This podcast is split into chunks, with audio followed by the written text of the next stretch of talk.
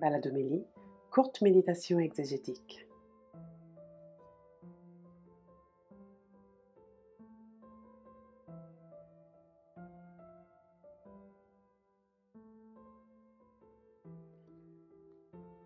Bonjour, je suis le Père Éric Morin du service biblique Évangile et Vie et je vous souhaite la bienvenue pour ce quart d'heure de baladomélie, commentaire exégétique à partir des textes de dimanche prochain, les textes du 16e dimanche du temps ordinaire. Et ils vont nous aider, un peu dans la ligne de la semaine dernière, ils vont nous aider à réfléchir sur l'hospitalité.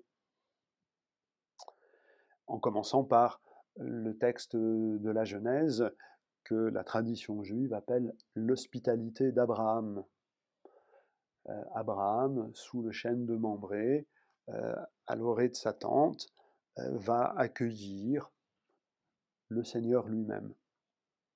On est attentif dans notre lecture chrétienne à regarder le jeu entre le singulier et le pluriel, mon Seigneur, les trois personnes, etc. Et à en voir, pourquoi pas d'ailleurs, une préfiguration trinitaire.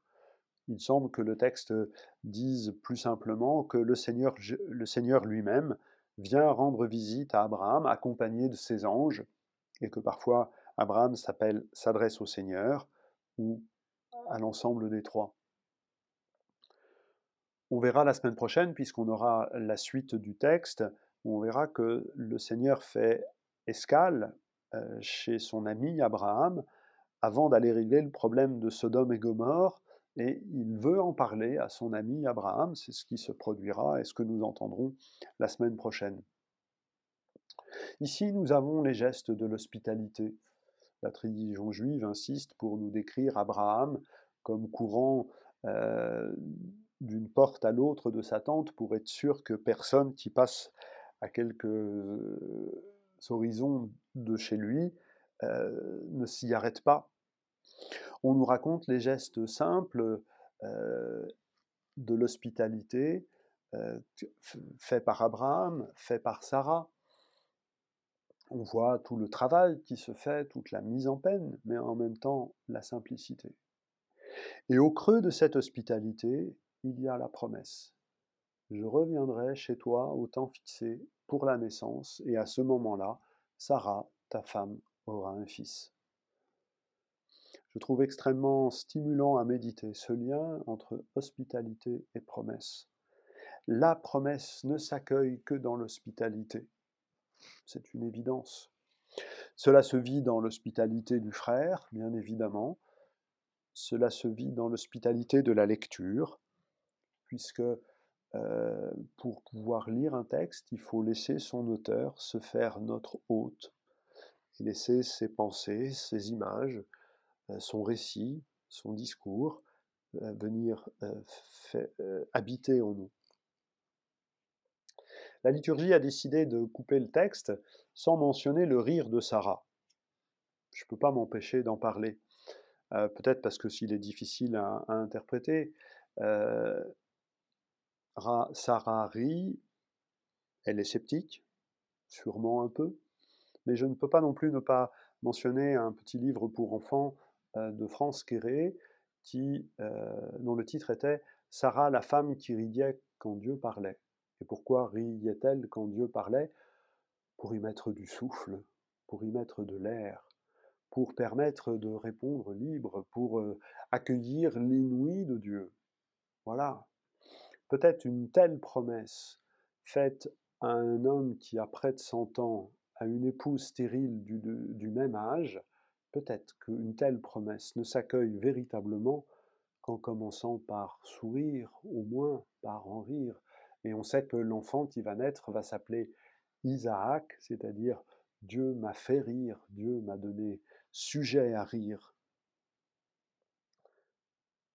Quoi qu'il en soit, c'est au bout de la patience d'Abraham et de Sarah que Dieu va pouvoir réaliser la promesse qu'il avait faite dès le début. C'est au bout de ce chemin du vagabond du désert, comme le dit euh, dans le livre du Deutéronome, c'est au bout de ce chemin que, euh, accueillant le Seigneur lui-même, il va pouvoir accueillir la fécondité même de la vie et le Fils à la fois désiré et promis. La lettre aux Colossiens, dans la deuxième lecture, nous aide à réfléchir encore sur le Christ, comme la semaine dernière. On n'a pas la, suite exacte de l'hymne que nous entendions dimanche dernier, mais nous avons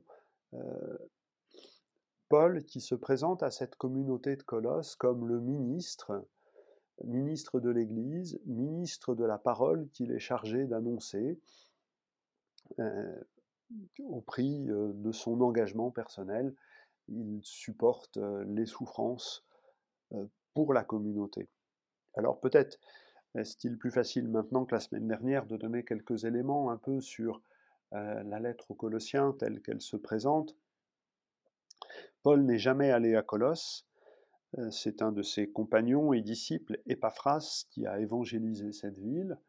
Et Paul a reçu des nouvelles de la communauté, et c'est pour ça qu'il se permet de leur écrire, bien qu'il ne les ait jamais vus, et il doit prendre de temps à autre quelques précautions oratoires d'ailleurs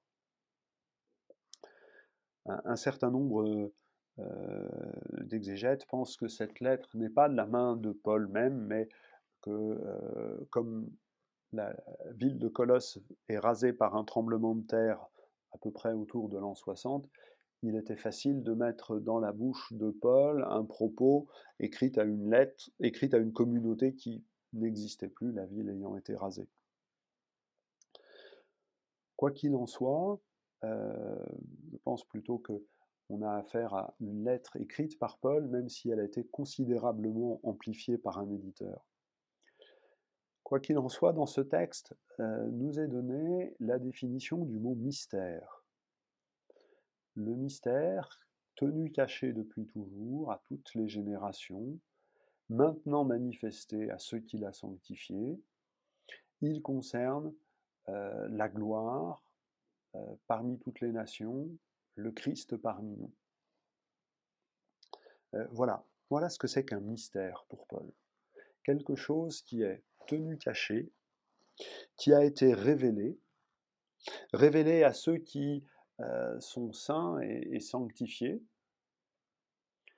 et qui concerne une dimension eschatologique. Le Christ présent parmi nous, c'est l'espérance de la gloire crois qu'on peut vraiment retenir ces quatre aspects comme étant la définition du mystère chez Paul et pouvoir se servir de cela quand le mot nous vient, sous la plume de Paul dans quelques-uns de ses écrits.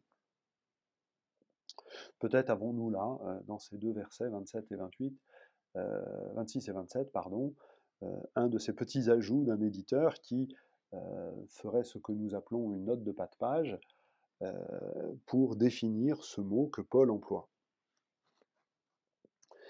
Le mystère, c'est la même chose que l'évangile. C'est le même contenu. Mais annoncer ce contenu par ces deux termes-là, c'est dire deux choses, euh, deux aspects euh, qu'il faut savoir distinguer. L'évangile, c'est quelque chose qui est percutant. On nous l'annonce, on ne s'y attendait pas. Qui pouvait imaginer que l'on puisse annoncer la résurrection d'un crucifié? Le mystère, c'est le même message, mais que l'on pénètre progressivement par l'intelligence.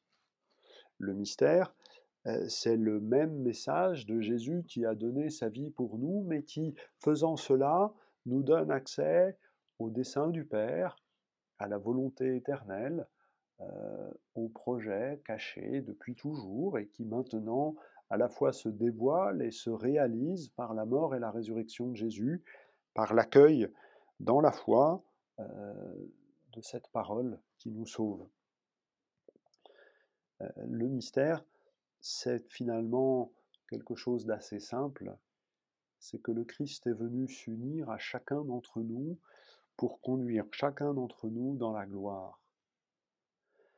J'ai envie de dire, rien de mystérieux dans le mystère, juste cette réalité incommensurable de l'union du Christ à chacun d'entre nous.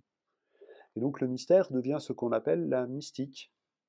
Non pas des expériences extraordinaires, mais l'expérience quotidienne que nous faisons par la foi du Christ qui s'unit à chacun d'entre nous. Rien de mystérieux dans le mystère, juste cet étonnement émerveillé d'accueillir le Christ qui se fait proche de nous, le Christ qui vient vivre en nous.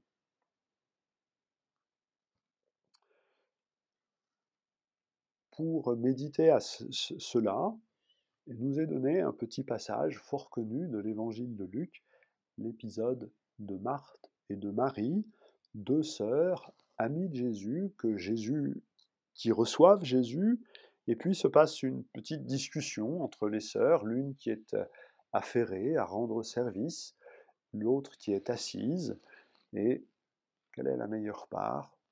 Mais pourquoi poser la question d'ailleurs? Et donc on a là aussi, euh, à travers cet accueil euh, amical, fraternel de Jésus chez des amis, euh, quelque chose à apprendre de ce mystère, de la proximité de, Jésus avec chacun d'entre nous. reprenons l'épisode dans sa banalité, on sait que, vraisemblablement en tout cas, quand Jésus séjournait à Jérusalem, il habitait chez ses amis de Béthanie. On nous dit que c'est une demi-heure de marche environ. Certains pourront en conclure que Jésus marchait vite. Euh, en tout cas, la route était plus courte qu'actuellement, puisqu'on pouvait couper par-dessus le mont des Oliviers. Bref, une grande proximité géographique qui permet à ces disciples de Jésus euh, de l'accueillir euh, et de faire sa base arrière quand il séjourne à Jérusalem, de la même façon que la maison de la belle-mère de Simon-Pierre à Capharnaüm était le lieu de vie de, de, Jésus et le lieu de départ de la mission de Jésus. On est donc dans une hospitalité amicale, fraternelle, au service de la mission, et on a envie de dire tout va bien, tout se passe bien. Sauf au moment où la question est posée. Euh, la question de Marthe, c'est de savoir si euh, il y aurait une meilleure part à ses côtés, aux côtés de Jésus. La réponse de Jésus consiste à dire que c'est Marie qui a la meilleure part. Et alors du coup, on a euh, appuyé dans la tradition de l'Église d'opposer l'action et la contemplation, de voir que la contemplation c'était la meilleure part, en oubliant euh, l'importance du service. Mais en fait, euh, l'évangéliste Jean nous fait un portrait de Marthe beaucoup plus, beaucoup plus élogieux, beaucoup plus fort. il semble dire que celle que préférait Jésus, c'était cette femme dynamique capable de conduire le deuil de son frère Lazare, capable d'accueillir, justement, de faire le service et de, et de faire vivre euh, toute cette maisonnée. En fait, la meilleure part de Marie, dans ce texte de Luc, ça n'est pas d'être assise à écouter Jésus, encore que je comprenne. La meilleure part, c'est de ne pas poser la question. La meilleure part, c'est que Marie ne se pose pas la question de la meilleure part. Elle est là, sans, euh, sans soupçon envers quoi que ce soit. Euh, le, lien positif euh, qui nous est présenté avec le livre de la Genèse, encore une fois, nous aide à voir le côté positif que Jésus porte sur le service que Marc accomplit. Le fait de prendre, de prendre du temps à côté de Jésus, ça n'est pas euh, simplement pour se poser, pouvoir rendre service. C'est pouvoir nous libérer de cette question est-ce que mon prochain serait plus aimé que moi ou pas? Euh, Qui Jésus préfère-t-il ou non? Euh, ce texte qui suit immédiatement celui que nous lisions la semaine dernière, la parabole du bon samaritain, et qui précède celui que nous lirons dimanche prochain sur l'enseignement du Notre Père, euh, veut nous inviter à vivre dans euh, l'humble présence de Jésus, qu'elle soit par le service ou par euh, l'écoute de sa parole, le lieu d'une libération. Dans l'hospitalité, il y a une bénédiction. Chacun d'entre vous, d'entre nous, nous avons nos manières de vivre l'hospitalité, nos manières d'accueillir le Seigneur Jésus en nous, à chacun d'entre nous est accordée la bénédiction de nous savoir aimer et de savoir notre prochain aimer pareillement, sans distinction de plus ou de moins, mais chacun de manière unique.